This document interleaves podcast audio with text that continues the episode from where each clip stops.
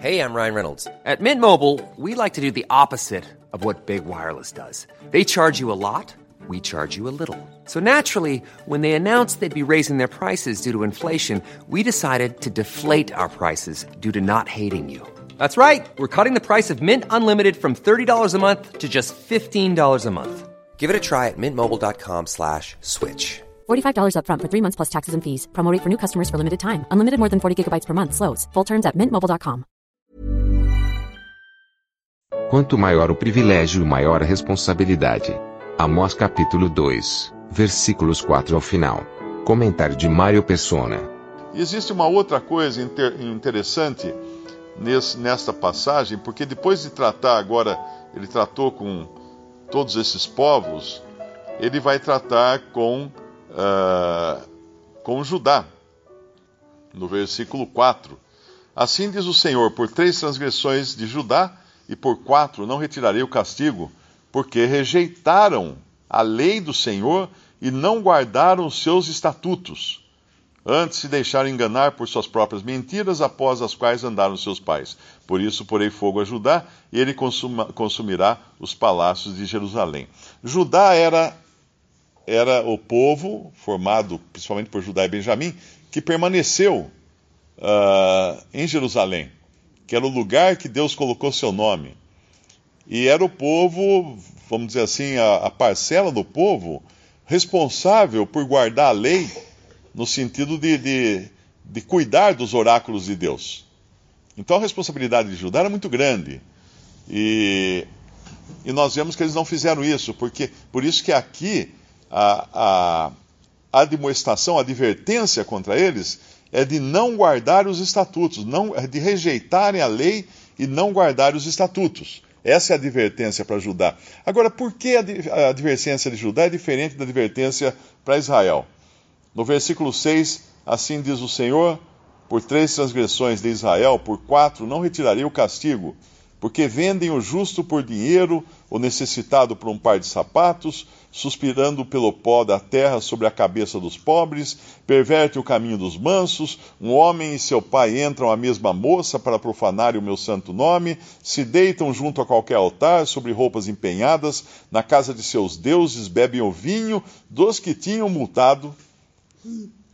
Aqui ele está ele tá falando de, de perversões no primeiro caso, com Judá, a responsabilidade é por não guardar a lei. No caso de Israel, já nem se fala em guardar a lei, porque eles já estavam além do não guardar a lei. A lei. Eles estavam nas perversões humanas agora. Eles estavam numa, num caminho totalmente perverso, um, um caminho totalmente corrompido, fazendo coisas abomináveis que seriam abomináveis até os olhos daqueles que não tinham lei. Não é? Que é perverter o caminho dos mansos, um, um homem e seu pai entrarem a uma moça, a uma mesma moça, uh, se deitarem nas casas dos deuses, beberem vinho daqueles que eles tinham multado. Então, tudo isso seria até, uh, como fala em, em 1 Coríntios capítulo 5, né, uh, que ele ouviu dizer que havia coisas entre eles que nem entre os gentios se fazia. Então, isso aqui é um passo além da desobediência clara a Deus. É um mergulho na perversão, na perversidade. E aí entra a questão da responsabilidade. Não é tanto uma, uma coisa como a outra tinham uh, consequências. Tanto no caso daqueles que não estavam guardando a palavra do Senhor, a lei do Senhor, as Escrituras, existia consequência para eles, como existia consequência também para o fato de não estarem andando de uma maneira uh, uh, piedosa nesse mundo. Ou seja, estarem fazendo coisas que até entre os gentios eram uh, desaprovadas, não eram, não eram aceitas. E aí nós pensamos em nós, não é? Quando a responsabilidade que nós temos, não só de guardar a, a palavra do Senhor, porque quando nós abandonamos o Senhor e a Sua palavra, o passo seguinte é entrar na perversão. Esse é o passo seguinte. Podemos ser culpados de não guardar a palavra do Senhor, mas seríamos mais culpados ainda por acabar vivendo como vivem os gentios uh, nas suas concupiscências, né? Que foi essa o que estava acontecendo lá em 1 Coríntios 5 e de uma certa forma também em 1 Coríntios 11, quando é revelado que ali entre os coríntios havia muitos que estavam enfermos e muitos que já, que já tinham morrido, que dormiam. E isso nos fala dessa responsabilidade que nós temos. Quanto maior a responsabilidade que nos é colocada em mãos, maiores as consequências quando nós não guardamos essa responsabilidade. E não importa a altura do conhecimento que a gente tenha, porque ele vai falar aqui na, mais à frente, no versículo 9, ou seja, não importa o que eles tivessem conquistado, não obstante eu ter destruído a morreu diante deles, a altura do qual era como a altura dos cedros, e cuja força era como a dos carvalhos, mas destruiu seu fruto por cima e as suas raízes por baixo. Também vos fiz subir da terra do Egito. Quarenta anos vos guiei no deserto, para que possuísseis a terra do Amorreu. Dentre os vossos filhos levantei profetas, e dentre os vossos jovens nazireus. Tudo isso Deus tinha dado. Quando, quando Deus chama a nossa atenção, Ele sempre nos, nos leva de volta para a cruz. Ele leva onde o machado caiu. Por que, que eles estavam nessa condição? Porque eles tinham se esquecido do que Deus tinha feito por eles. Da libertação que Deus tinha feito no Egito, dos inimigos uh, altíssimos que Deus tinha destruído, altos como cedros, uh, que tinham força como a dos carvalhos. Eles tinham esquecido disso.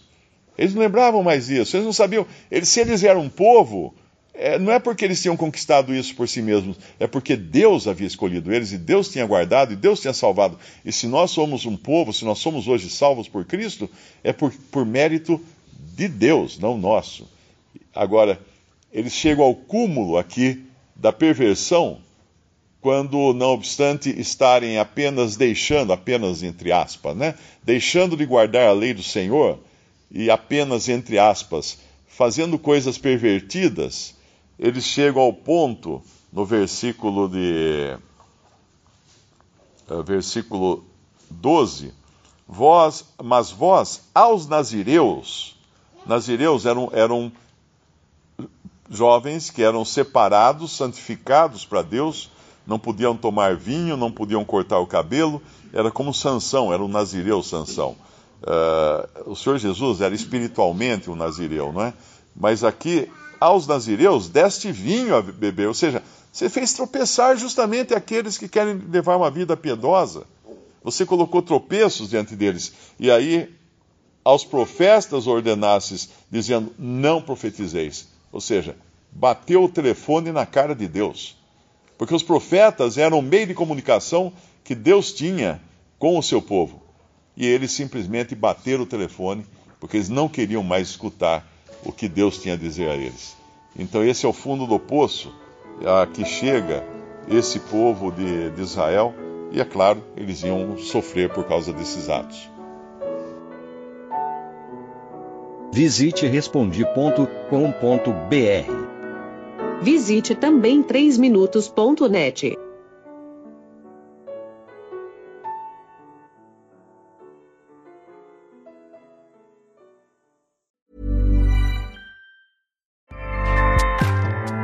ACAST powers the world's best podcasts. Here's a show that we recommend.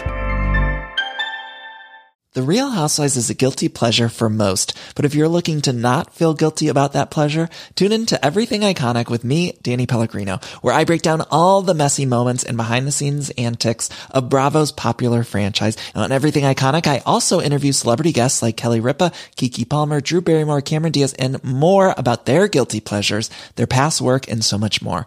So if you're pop culture obsessed and find yourself watching way too much reality TV like me, tune in to Everything Iconic with Danny Pellegrino wherever you listen to podcasts. ACAST helps creators launch, grow, and monetize their podcasts everywhere. ACAST.com.